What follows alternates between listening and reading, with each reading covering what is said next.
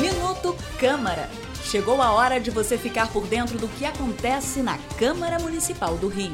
Minuto Câmara, um giro pelo Legislativo Carioca.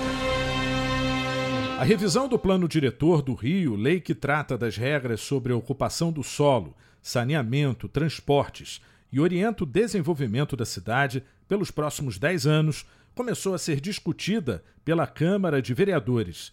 Uma comissão especial foi criada e já se reuniu com o secretário municipal de Planejamento Urbano, Washington Fajardo, para acertar detalhes do texto do projeto e dos mapas que acompanham a proposta, que vão ser detalhados em um aplicativo feito pela Prefeitura.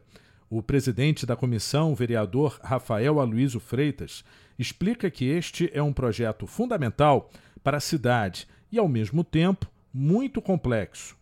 A gente quer, pelo menos até o final desse ano, e acho que vamos conseguir sim, terminar todas as discussões técnicas em relação aos títulos. Então, a parte de ordenamento territorial, de instrumentos de política urbana, de uso e ocupação do solo, de parcelamento do solo, da gestão democrática e participativa e dos princípios objetivos e diretrizes.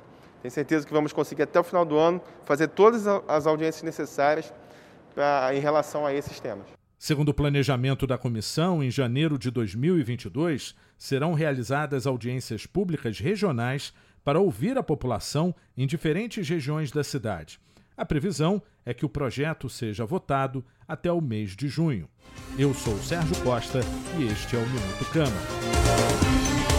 Minuto Câmara, um giro pelo Legislativo Carioca.